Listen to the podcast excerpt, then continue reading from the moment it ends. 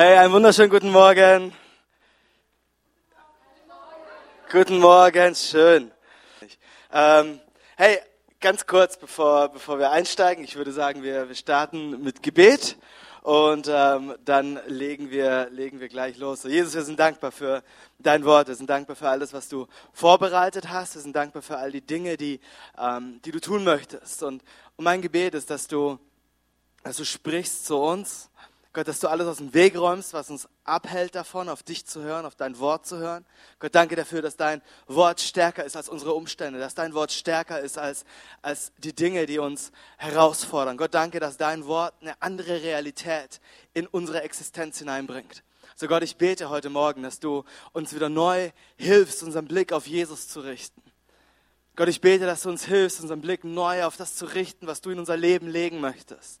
Herr, danke für all die Versprechen, die wahr sind. Gott, danke für all deine Versprechen in deinem Wort, die Ja und Amen sind. So Gott, wir beten heute Morgen, dass du sprichst zu uns, zu jeder einzelnen Person, die bereit ist dafür, jede einzelne Person, die offen ist dafür. Gott, lass uns hier nicht gleich rausgehen, wie wir reingekommen sind, sondern Jesus, verändere uns.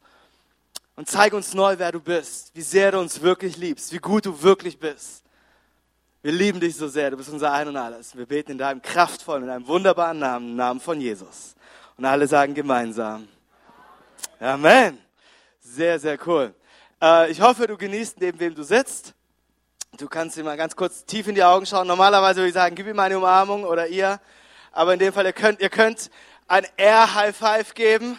Nicht, nicht berühren, nicht berühren, Vorsicht. Ähm, Sorry, ich, mache ich mach mich da überhaupt nicht drüber los. Ich finde das gut. Axel, ich finde das richtig, richtig gut.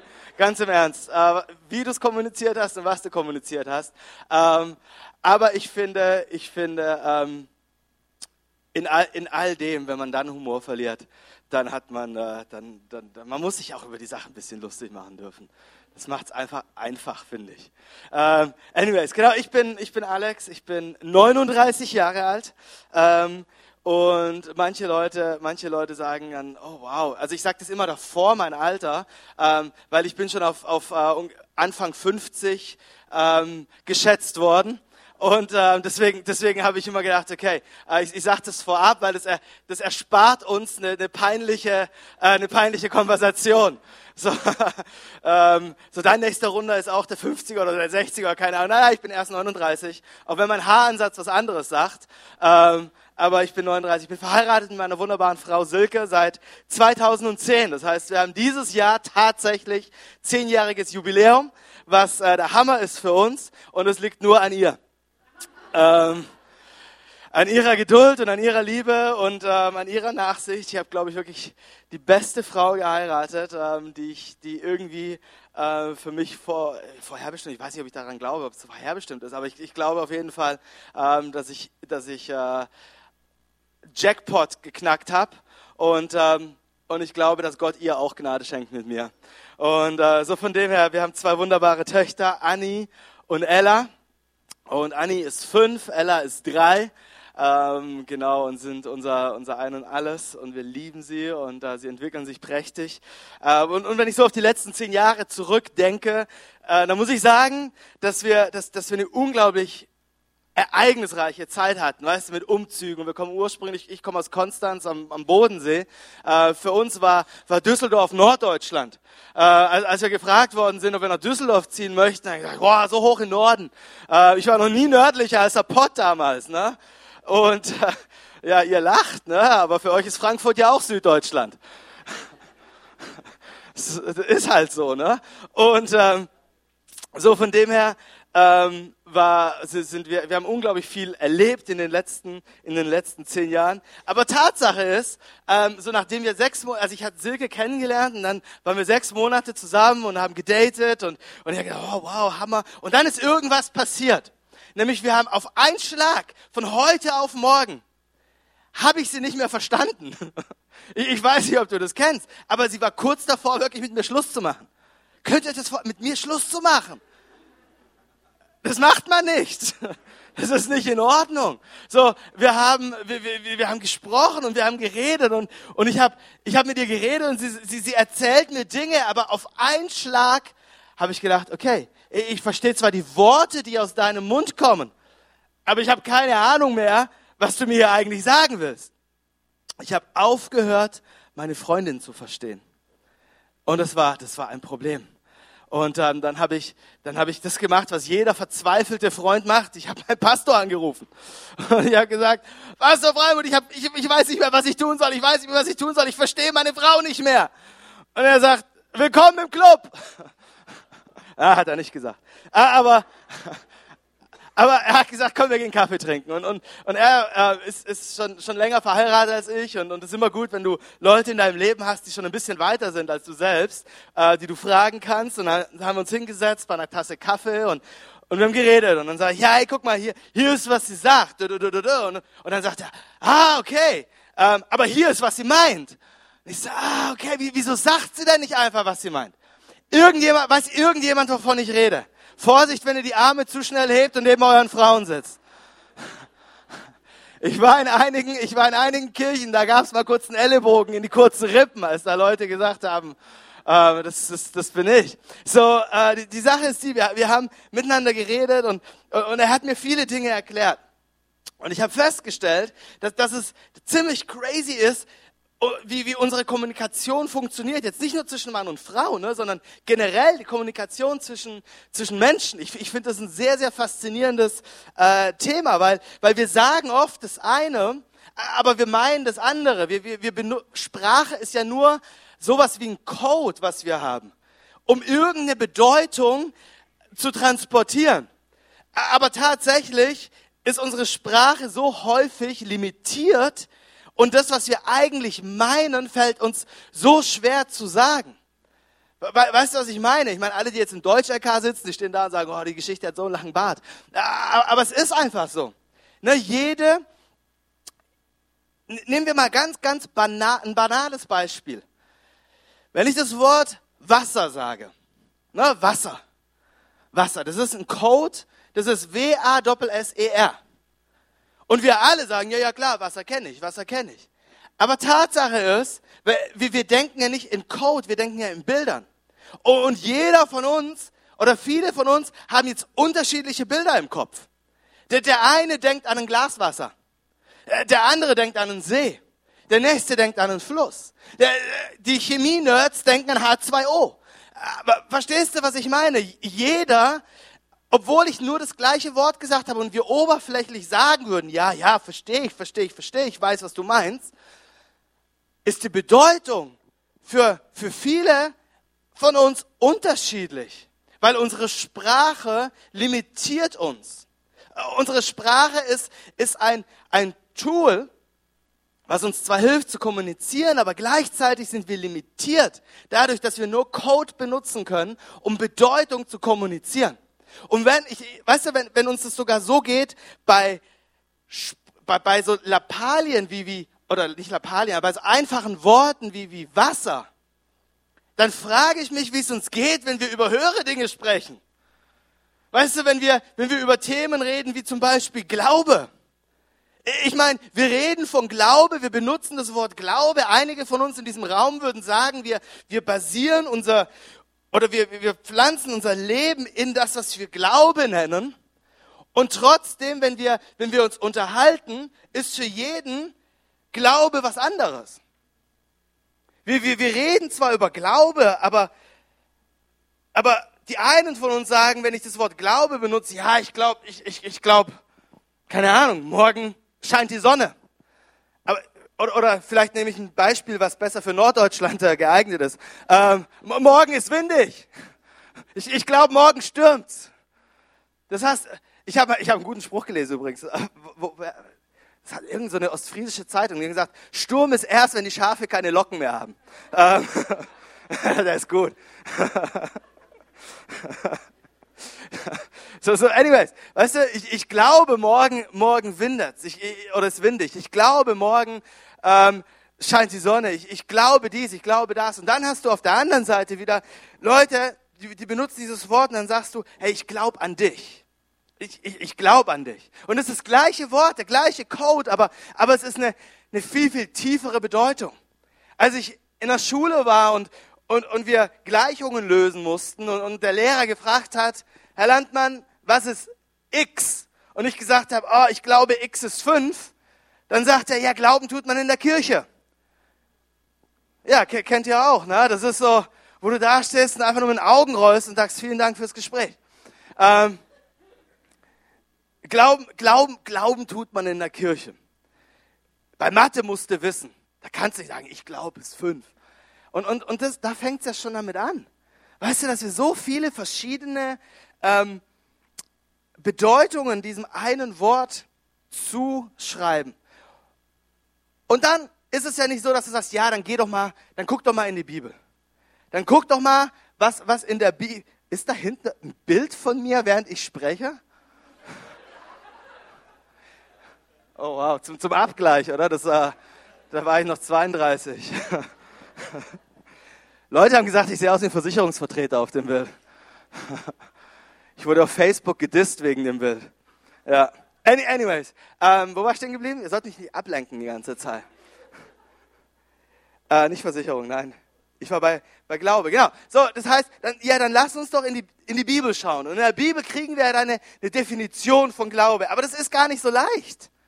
Weil, weil selbst, selbst wenn du durch das Neue Testament gehst, hat jeder oder viele Autoren legen eine andere, einen anderen Schwerpunkt auf das Thema Glaube. Und sie connecten Glaube mit, mit unterschiedlichen Attributen. Wir, wir bekommen durch das Neue Testament völlig verschiedene Facetten. Und, und ich glaube, es macht Sinn, wenn wir, wenn wir uns über dieses Thema unterhalten und über dieses Thema nachdenken, dass wir tatsächlich uns, oder wenn wir sagen, wir, wir basieren unser Leben darauf, wenn wir sagen, wir sind gläubig, wenn, wir, wenn das Teil unserer Identität ist, dann ist es, glaube glaub ich, wichtig, dass wir uns überlegen, okay, was genau ist denn das, was ich glaube? So, was, was glaubst du denn? Was, was glaubst du? Und das ist der Titel dieser Message, der Titel dieser Predigt ist, wenn Gott explodiert. Oder was glaubst du? Wir können, wir können mal die erste Folie, ähm, sehr schön, da, vielen Dank. Ähm, wenn Gott explodiert, was, was glaubst du? So, wir gehen durchs Neue Testament. Und im Neuen Testament fängst du an mit den Evangelien, okay? Du hast Matthäus, Markus, Lukas und Johannes. Und, und, und wenn, wenn sie über Glaube schreiben, dann hat Glaube bei ihnen oft was mit Durchbrüchen zu tun. Sie, sie legen viel Schwerpunkt darauf zu sagen, okay, wenn du glaubst, dann passieren Durchbrüche in deinem Leben. Wenn du, wenn du glaubst, dann, dann passieren Wunder in deinem Leben. Sie, sie connecten Wunder mit Glaube. Und dann gehst du ein bisschen weiter und dann kommst du relativ schnell bei Paulus an, bei seinen Briefen, Römer und, und äh, Korinther und, und Galater und Epheser und all, all diese tollen Briefe. Und, und, und Paulus ist jemand, ist im Prinzip, würde ich sagen, der wichtigste Theologe der Menschheitsgeschichte. Ähm, und, und Paulus hat in seinen Briefen Glaube immer mit, mit Errettung verbunden. Und, und bei Paulus geht es immer darum, wenn wir, wenn wir glauben, dann sind wir, dann sind wir errettet. Was auch immer Errettung bedeutet. Dann, dann gehst du wieder ein bisschen weiter und kommst du bei Hebräer an. Und Hebräer sagt, oh, er, er verknüpft auf einmal Glaube mit Hoffnung. Und Hoffnung ist dann wieder so ein Wort. Und er sagt, Glaube hat was mit Hoffnung zu tun, hat was mit einer Erwartung zu tun. Und dann blätterst du noch ein paar Seiten rum und dann kommst du bei Jakobus an. Und Jakobus verknüpft Glaube mit Taten. Und er sagt, ist ja schön und gut, was für wahr zu halten, aber wenn dein Glauben keine Taten hervorbringt, ist er tot. Und ich finde es crazy, dieses eine, dieses eine Testament, allein dieses eine Testament, diese Vielzahl von diesen verschiedenen Facetten, von diesen, von diesen Farben, des Glaubens, die wir haben, das ist, das ist für mich faszinierend. Und, und, und eine meiner Lieblingsdefinitionen äh, von Glaube finden wir bei Hebräer. Ähm, und, und er, stellt diese Frage, dieser Autor stellt diese Frage, ne, er, er fragt seine Leser, ja, was ist denn der Glaube? Was, was ist denn der Glaube? Und dann beantwortet er, er diese, diese Frage und er sagt, er ist ein Rechnen mit der Erfüllung dessen, worauf man hofft. Ein Überzeugtsein von der Wirklichkeit unsichtbarer Dinge. Das ist, das ist eine ziemlich spektakuläre Definition von Glaube. Weil es hat nichts damit zu tun, zu sagen, oh, ich, ich, ich glaube, oh, ich glaube, dass, dass das und das passieren wird, sondern es geht vielmehr darum, dass er sagt, nee, nee, nee, nee, nee, die Art von Glauben, die wir haben, hat nichts damit zu tun, oh, ich, ich gehe mal davon aus, dass es da draußen einen Gott gibt. Oh, ich gehe mal davon aus, dass da irgendwie was Größeres ist als ich. Sondern die Art von Glaube, die, die, die dieser äh, Autor uns, uns nahe bringen will, ist zu sagen, es ist ein Rechnen mit der Erfüllung dessen, worauf man hofft. Hofft. Ist wieder so ein Ding. Worauf hoffen wir denn? Weil was ist, was ist Hoffen denn schon wieder? Weil, weil auch hier ist wieder das, was, was, was wir in der Bibel lesen über Hoffnung und das, was wir in unserer Gesellschaft wie wir in unserer Gesellschaft dieses Wort benutzen. Es sind riesengroße Unterschiede. Wie, wenn wir sagen, wir hoffen etwas, dann meinen wir eigentlich nicht hoffen, sondern wir meinen bangen. Denk mal drüber nach. Wenn, wenn wir sagen, oh, wir, wir hoffen, ich weiß nicht, was du hoffst, du hoffst, dass Werder nicht absteigt, wir, wir hoffen, oder du, du, du hoffst, dass du kein, kein Coronavirus kriegst, ne, wir, wir hoffen, so, so viele Dinge, auf die wir, auf die wir hoffen, aber tatsächlich ist es nicht, dass wir hoffen. Es ist im Grunde genommen, dass wir eher bangen. Äh, es ist im, im Grunde genommen eher, dass wir, dass, dass wir feststellen, okay, ähm, ich möchte einfach nur nicht, dass dieses Ding eintritt, dieses negative Ereignis in mein Leben eintritt. Also was mache ich? Ich hoffe halt mal. Aber das ist nicht das Hoffen, was, was, was Gott uns schenkt. Wenn, wir, wir müssen verstehen, was Hoffnung tatsächlich bedeutet. Weil Hoffnung in der Bibel ist nicht einfach nur ein Bangen, sondern Hoffnung in der Bibel sind Versprechen Gottes, die in unserem Leben sind. Weil machen wir uns mal nichts vor. Wir, Gott ist gut genug zu uns und groß genug für uns, dass er uns hier und heute begegnet. Gott ist hier und heute in unserem Leben. Er liebt uns hier und jetzt. Er ist hier und jetzt auf deiner Seite, in deiner Situation, in deiner Familienkrise, in deiner Not, wo auch immer du bist. Gott ist hier und ist präsent. Das ist Fakt, es ist Tatsache. Ob wir es glauben oder nicht glauben, ist irrelevant. Gott ist einfach da. Es ist, es, ist so. Aber unsere, unsere Sorgen, und, und die Nöte, die wir haben und, und die Ängste, die wir haben, finden ja in 90 Prozent aller Fälle nicht in unserem Hier und Jetzt statt, sondern die Dinge, die uns nachts den Schlaf rauben, sind die Dinge, die in unserer Zukunft stattfinden. Das, das sind die Dinge, über die wir nachdenken, was morgen sein wird. Und hier ist und hier ist dieses Prinzip von Hoffnung, weil unser Problem ist, dass wir, dass wir Zeit nicht so richtig verstehen. Wir, wir, wir sind Leute oder Menschen, wir, wir kriegen das Konzept von Zeit nicht richtig in unseren Kopf rein, weil Zeit etwas ist, was wir nur linear verstehen können. Ne? Also wenn du jetzt, wenn es nicht gerade Einstein hier sitzt mit seiner Relativitätstheorie, ist für uns Zeit eine Konstante und nichts Relatives. Das bedeutet, Zeit ist für uns linear. Zeit hat einen Anfang, Zeit hat ein Ende und ich lebe immer nur im Hier und Jetzt, richtig? Wenn ich, wenn ich, ich kann nicht in der Zukunft leben. Und ich kann nicht in der Vergangenheit leben. Weil in dem Augenblick, wo ich in der Zukunft lebe, ist es schon wieder Gegenwart. Macht Sinn. Das heißt, es, es, ist, es ist linear. Aber Hoffnung ist etwas, was sich nicht auf meine Gegenwart bezieht, sondern Hoffnung ist etwas, was sich auf meine Zukunft bezieht. Oh, und wenn, und wenn der, der Autor sagt, hey, es ist ein Rechnen mit der Erfüllung dessen, worauf man hofft, dann sagt er im Grunde genommen, dass Gott jetzt schon in deiner Zukunft ist und auf dich wartet. Weißt du, wir können nur in der Gegenwart sein.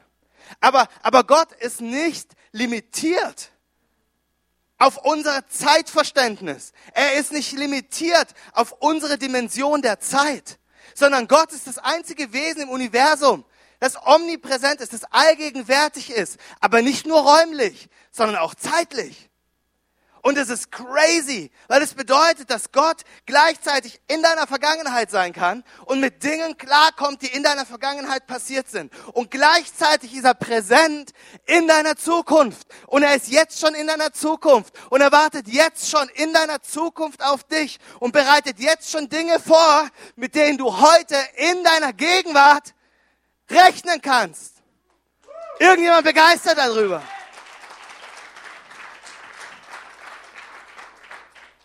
Und deswegen sind Dinge, wenn wir sagen, dein Bestes kommt erst noch. Wir, wir sind positiv für das, was in deinem Leben ist. Wir, sind, wir glauben daran, dass deine besten Zeiten noch vor dir liegen. Ist es nicht Positive Thinking? Das ist nicht einfach nur Happy Talk und wir reden uns irgendwie glücklich, sondern es ist unsere Aussage, dass wir wissen, dass unser Gott jetzt schon in unserer Zukunft ist, auf uns wartet, Dinge vorbereitet, die gut sind für uns. Mm. Bin ich am Haus des Glaubens. Komm. Das ist das, was Glaube ist. Es ist ein, mein Gott ist nicht nur hier und heute für mich. Er schenkt uns Hoffnung. Und weißt du, was Hoffnung ist? Hoffnung ist Realität, bevor sie real wurde. Das ist Hoffnung. Und das ist das, was Glaube macht. Glaube ist ein Rechnen mit der Erfüllung dessen, worauf ich hoffe. Aber diese Hoffnung ist nicht ein Bangen. Ich weiß nicht, was passiert. Nee, nee, nee, nee. Es ist ein Rechnen damit. Weil ich weiß, dass mein Gott schon da ist. Weil ich weiß, dass mein Gott schon vorbereitet. Weil ich weiß, dass er in meiner Zukunft ist und sagt, komm, sei zuversichtlich. Ich bin schon da. Wie Hase und Igel. Bin schon da. Bin schon da. Bin schon da. Gott ist schon da.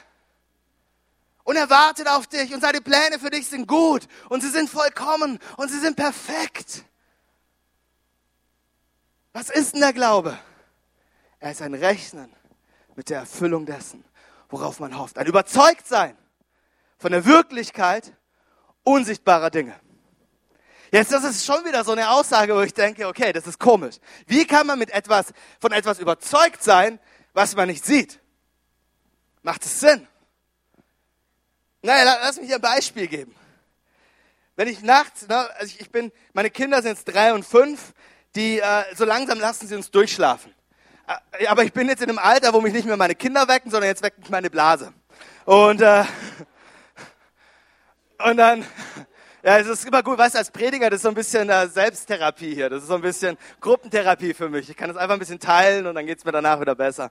Und äh, so, ich, weißt du, und dann, wenn du nachts aufstehst, dann willst du ja keinen wecken. Meistens liegt eine von meinen Töchtern noch irgendwo quer im Bett und, und meine Frau liegt irgendwo ganz am anderen Ende des Bettes und, und ich, ich kämpfe um Decke. Und dann wachst du irgendwann auf und denkst, okay, das Beste, was du jetzt tun kannst, ist auf Toilette zu gehen und dann lässt du aber das Licht aus und du, du versuchst einfach irgendwie äh, deinen Weg, deinen Weg zu finden und dann, dann kommst du wieder zurück und, und auf Toilette habe ich dann das Licht an, dann mache ich das Licht auf einmal aus, dann läufst du in, die dunkle, in den dunklen Raum wieder zurück. Und das ist alles auf einmal stockfinster. Und dann, kennt es jemand? Und dann stehst du da und du bist erstmal völlig so, okay, was um alles in der Welt passiert? Und, und wir haben so ein blödes Bett, was so eine ganz, ganz dumme Höhe hat. Nämlich, nämlich genau unter der Kniescheibe. Und dann laufe ich so oft, laufe ich und will am Bett vorbei und dann mache ich nur BAM! Ah, ah, glaub mir, ich bin ziemlich überzeugt von den Dingen, die ich nicht sehe. Auf, auf einmal sind die Dinge, obwohl ich sie nicht sehe, ziemlich real. So viele Dinge, die ich nicht sehe, die trotzdem da sind. So viele Dinge, die ich nicht wahrnehme, die aber trotzdem existent sind. Ich bin überzeugt davon, dass es etwas gibt, was größer ist als das, was ich mit meinem Auge wahrnehmen kann. Da ist eine Realität, die ist größer. Und deswegen schreibt Paulus auch, wenn wir glauben, dann, dann, dann laufen wir oder wir wandeln nicht im Schauen, sondern wir wandeln oder wir leben im Glauben. Im 2. Korinther 5 steht das, glaube ich. Das wäre jetzt der Moment gewesen. Dankeschön. Wir, Im Glauben gehen wir unseren Weg und nicht im Schauen. So unser Glaube, weißt du, ich habe früher immer gedacht, wenn du glaubst, dann geht es darum, dass wir unseren Kopf ausschalten. Es geht darum, dass wir sagen, oh, die böse Wissenschaft, die will uns was weiß machen, aber nein, wir glauben. Wir, wir glauben, wir leben ja nicht im Schauen, sondern wir leben ja im Glauben. Aber das ist überhaupt nicht, was diese Bibelstelle meint. Sondern, sondern was es bedeutet für uns, ist vielmehr, dass wir realisieren, dass es eine größere Wahrheit gibt, dass es mehr gibt, als mein Auge realisiert. Und wenn ich anfange zu glauben, dann ist es vielmehr sowas wie ein Nachtsichtgerät. Und wenn ich dieses Nachtsichtgerät aufsetze und anschalte, dann werden auf einmal Dinge für mich wahr und, oder auf einmal sichtbar, die schon die ganze Zeit da gewesen sind. Ich habe sie nur nicht realisiert. Und das ist das, was es bedeutet. Wir leben unser, unser, unser, oder wir im Glauben gehen wir und nicht im Schauen. Bedeutet genau das, dass ich realisiere, es gibt mehr als das, was ich nur mit meinem bloßen Auge, mit meinen, ich weiß nicht, wie viele Sinne man hat, fünf, sechs, sieben, je nachdem, mit meinen Sinnen erfassen kann. Da gibt es was Größeres. So was ist Glaube? Glaube ist ein Rechnen mit der Erfüllung der Dinge, worauf man hofft. Ein Überzeugtsein, ein Überzeugtsein von der Wirklichkeit der Dinge, die man nicht sieht. Und das ist das, was, was Glaube bewirkt. Glaube schenkt uns Hoffnung, Glaube schenkt uns eine neue Sichtweise, eine neue Realität. Aber genauso. Mikro gar nicht, kann das sein? Ist jetzt erst das Mikro an? Habe ich die ganze Zeit ohne Mikro gesprochen? Nein? Okay. ähm, so, genauso ist Glaube etwas, äh, was, uns, was uns Durchbrüche schenkt. Weil jetzt, jetzt gehen, wir, gehen wir in die Evangelien und dann kommen wir unweigerlich auf dieses, auf dieses Zitat von Jesus. Und er sagt, wenn ihr Glaube habt, nur so groß wie ein Senfkorn, dann sagt er zu diesem Berg, geh von hier nach dort. Und er wird es tun. Und nichts wird euch unmöglich sein. Nichts wird euch unmöglich sein. Oh, Halleluja. Oh, wir lieben diesen Vers. Aber dieser Vers, den, den, den finde ich, der, der kann ganz schnell manipulativ werden. Die, dieser Vers, wenn wir diesen Vers falsch auslegen, dann können wir Menschen damit unter Druck setzen. Und wir, und, und wir, wir sagen ihnen, oh, dein, dein Problem geht nicht weg. Oh, deine Krankheit geht nicht weg. Deine Arbeitslosigkeit geht nicht weg. Dein Umstand wird nicht besser. Hm, vielleicht ist dein Glaube nicht groß genug. Vielleicht musst du mehr glauben. Aber ich glaube, was Jesus hier sagt, ist genau das Gegenteil davon. Ich meine, was sind denn Senfkörner? Wer von euch hat ein Kilo Senfkörner zu Hause? Eine Person. Ähm, so, das bedeutet, der Rest von uns, wir gehen Senftuben kaufen, okay? Ähm, wir, wir, wir haben Senfkorn macht für uns jetzt nicht mehr so viel Sinn in unserer Gesellschaft, aber, aber Senfkorn ist von der Größe her, das, ich glaube, in diesem Punkt ist es wichtig, die Größe zu vergleichen. Die, dieses, ein Senfkorn ist sowas wie ein Chiasame oder so. Na, das ist mini. Das ist klein. Wenn, weißt du, Chiasamen sind die Dinger, die Hipster in ihre Müslis kippen. Das ist, wenn alles normales Müsli bis Chiasamen drin sind, dann ist Hipster-Müsli. Und das sind so ganz, ganz kleine Korne oder Körner oder, oder Sesamkörner oder so, diese Größe, ganz Mini-Körner. Und Jesus nimmt dieses Beispiel und er sagt, wenn dein Glaube nur so groß ist, nur so groß ist, dann sagst du zu diesem Berg, Korn, Berg. Korn, Berg. Okay? Äh, wenn dein Glaube nur so klein ist, dann sagst du zu diesem Problem hier, rücke von hier nach dort. Jesus sagt nicht, guck, dass du deinen Glauben auf, das, auf die Größe deines Problems bringst. Sondern er will das Gegenteil damit sagen. Es kommt nicht auf die Größe deines Glaubens an, sondern es kommt auf die Größe deines Gottes an. Es kommt nicht darauf an, wie viel Glaube du hast, und wie groß dein Glaube ist, sondern es kommt darauf an, worin du deinen Glauben platzierst. Das ist so ähnlich wie, wie mit Zündkerzen, ne, mit Verbrennungsmotoren, wie Verbrennungsmotoren funktionieren. Das Beispiel funktioniert wahrscheinlich noch für fünf Jahre und dann weiß keiner mehr, was Verbrennungsmotoren sind. Aber im Augenblick funktioniert es noch. So, das heißt, wenn wir, wenn wir uns überlegen, wie, wie ein Motor seine Kraft entfaltet im Auto, ne? du hast du hast die, dieses ganze Motording und dann hast du diese, die, dieses ähm, Benzin-Luft-Gemisch. Und es wird in einen Zylinder ge, ge, ge, gesprüht und kommt unter Druck. Und dann hast du eine Zündkerze. Und alles, was diese Zündkerze macht, ist kurz zu funkeln. Das ist alles. Die macht nur kurz. Mehr, mehr macht sie nicht. Und in dem Augenblick, wo sie macht, explodiert dieses Gemisch im Auto und setzt die komplette Kraft des Motors frei. So, wenn du einen starken Motor willst, dann gehst du nicht hin und sagst, Mensch, ich glaube, ich brauche bessere Zündkerzen.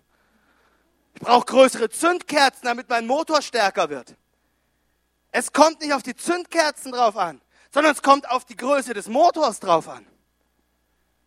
Es kommt, es kommt nicht auf die Größe unseres Glaubens an, sondern auf die Größe unseres Gottes. Und wenn du sagst, du hast nur noch ein bisschen Glaube in dir, nur noch das letzte bisschen, der letzte Funke, dann reicht es, wenn du einfach nur, wenn du einfach nur dastehst und sagst, Gott, alles, was ich noch habe, alles, was ich habe, ist, ist. Und Gott macht, boom. Das ist was passiert. Du machst noch dein letztes bisschen. Und Gott sagt, da habe ich drauf gewartet. Bam. Und dann, dann gibt, dann gibt's, da explodiert Gott. Weil es kommt nicht darauf an, wie groß dein Glaube ist. Lass dich nicht manipulieren. Lass dich nicht unter Druck setzen. Das letzte bisschen reicht für Gott. Wenn dein Glaube nur so groß ist wie ein Chiasamen, dann sagst du zu diesem Berg, geh von hier nach dort und er wird's tun und nichts wird dir unmöglich sein. Gott will uns ein Vertrauen oder Jesus will uns unser Vertrauen auf Gott stärken. Er will uns nicht unter Druck setzen und sagen, wir haben viel zu wenig Vertrauen, viel zu wenig Glaube. Nee, nee, nee, nee, nee. Oh, wenn wir nur so viel Glaube haben wie Senfkorn, also lass uns an unserem Glauben arbeiten und ganz, ganz dolle pusten, bis er so groß wird. Nee, nee, nee. Das letzte bisschen. Und das ist das, was wir ständig sehen, wenn wir Durchbrüche brauchen. Dann reicht es, wenn wir zu Gott kommen. Und dann reicht es, wenn wir Gott in den Ohren liegen.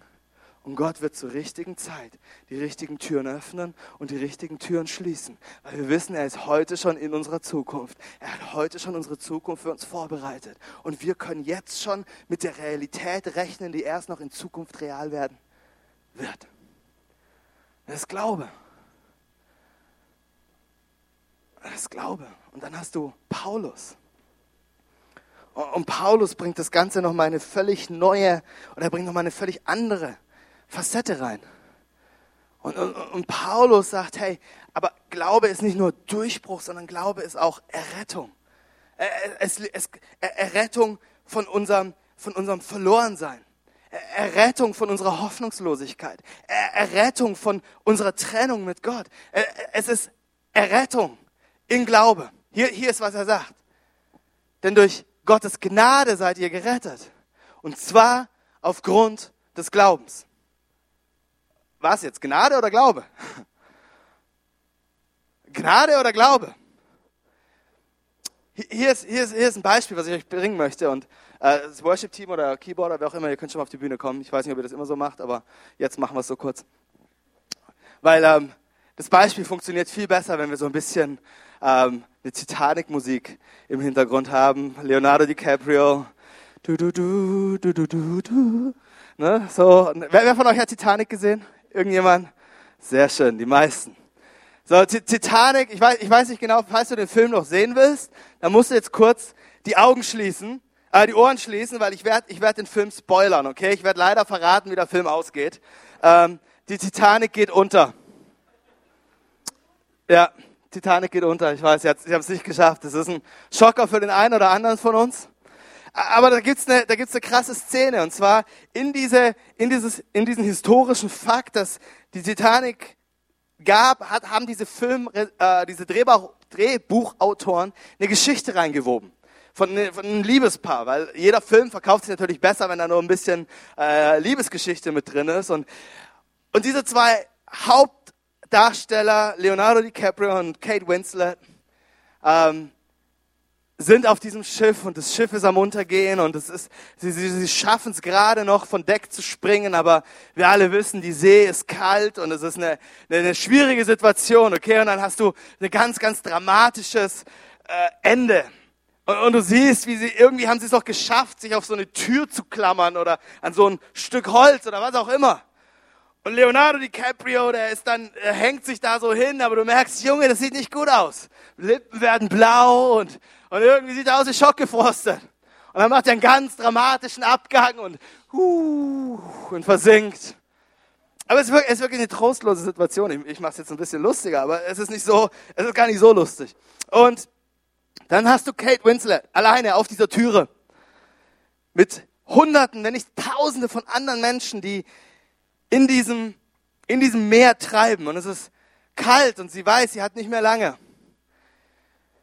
Und auf einmal sieht sie, wie durch diese Situation, durch dieses, durch diese Gruppe von Menschen oder man sollte sagen von, von toten Menschen, die im, im Meer schwimmen, fährt ein Boot. Und, und dieses Boot hat einen Suchscheinwerfer. Und dieser Suchscheinwerfer schaut überall. Ist da noch irgendjemand? Ist da noch irgendjemand, der Hilfe braucht? Irgendjemand, den wir retten können? Irgendjemand, der, der, der da draußen ist und sagt, okay, das bin ich. Hier, hier bin ich, hier bin ich. Rette mich. Und so geht Kate sieht dieses Boot und das Boot ist kurz davor, an ihr vorbeizufahren. Dann sieht sie in ein paar Meter Abstand von ihr, schwimmt jemand in einer Schwimmweste und an dieser Schwimmweste ist eine kleine Pfeife. Und sie schwimmt zu dieser Person. Und sie schafft es gerade noch und sie hat noch das letzte bisschen Atem, was in ihren Lungen ist, benutzt sie, um in diese Pfeife zu pusten. Das ist alles, mehr hat sie nicht. Und in dem Augenblick, wo sie pfeift, in dem Augenblick richtet sich der Suchscheinwerfer des Bootes direkt auf sie und nimmt Kurs auf sie und erkennt sie und nimmt sie wahr und sie wird ins Boot gerett, äh, gezogen und sie wird gerettet, sie und ihr zwei Kilo schwerer Diamant in der Manteltasche. So, was ist Glaube, was ist Gnade? Das Boot ist die Gnade. Der Glaube ist die Pfeife. Danke.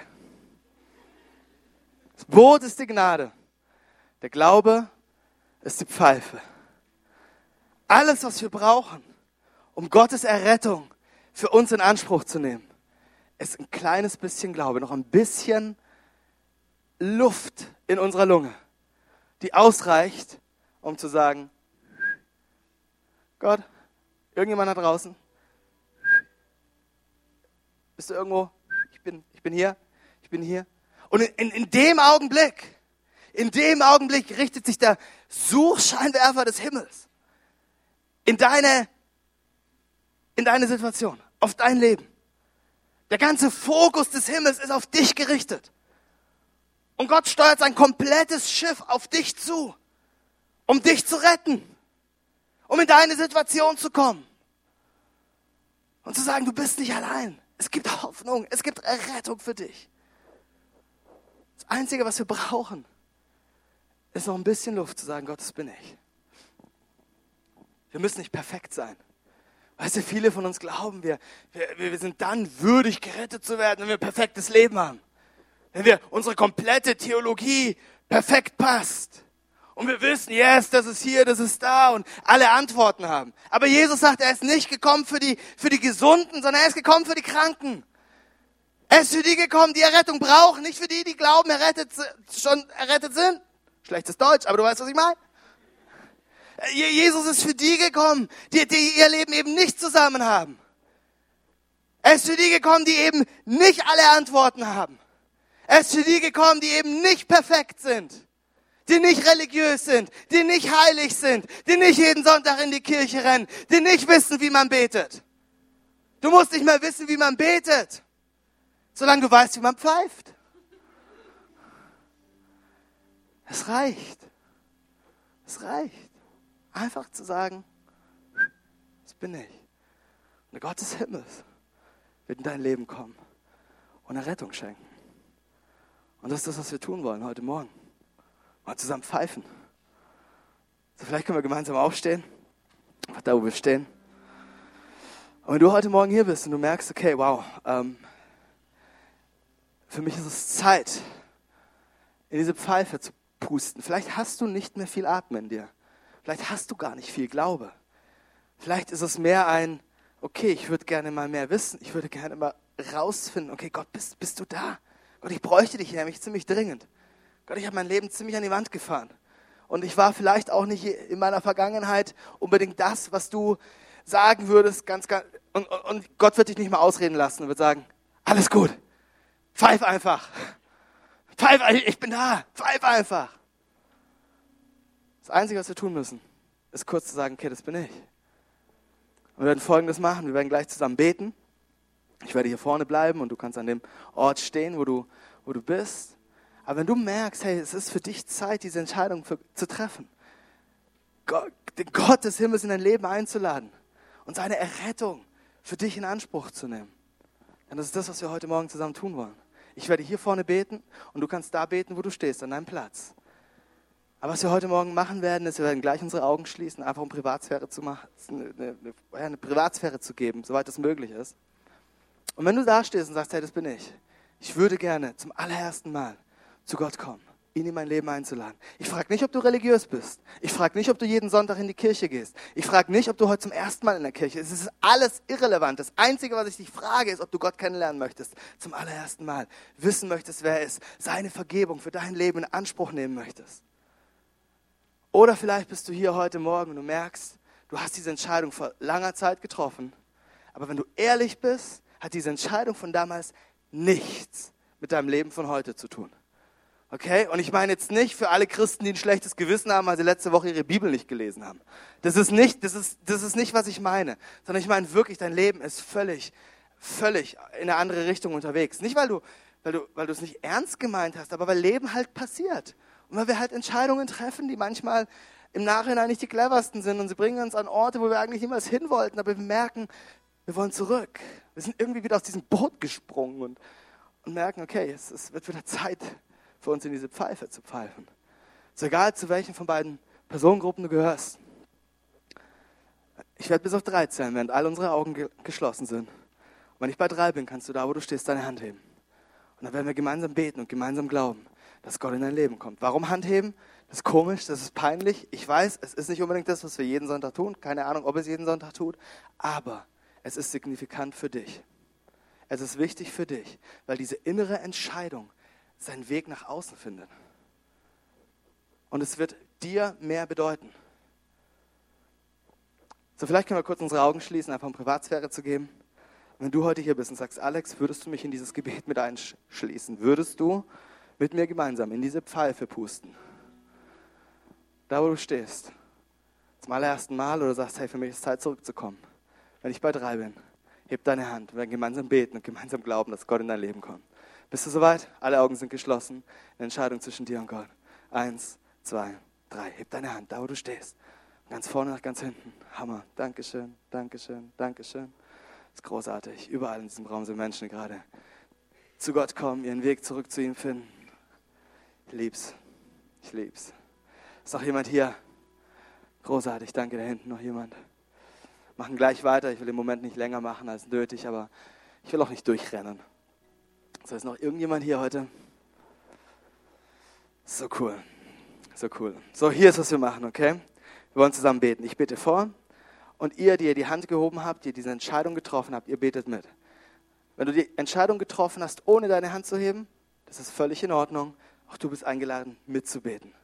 Okay, auch du bist eingeladen, diese Entscheidung zu treffen. Geh einfach auf Nummer sicher, dass du jemandem nach dem Gottesdienst Bescheid gibst und sagst, hey, ich habe die Entscheidung getroffen, was soll ich jetzt machen? Auch du bist eingeladen mitzubeten. Aber ihr seid nicht alleine, sondern vielleicht können wir zusammen als Kirche, als eine Familie dieses Gebet beten, um diese Leute zu unterstützen, die diese Entscheidung getroffen haben. Sind wir bereit? Wollen wir zusammen beten? Ja, lass uns beten. Jesus, ich danke dir, dass du mich liebst. Danke, dass du mir vergibst. Komm in mein Herz. Komm in mein Leben. Sei mein Herr. Sei mein Gott und sei mein Retter. Ab heute Morgen folge ich dir nach für den Rest meines Lebens. Im Namen von Jesus. Amen, Amen, Amen.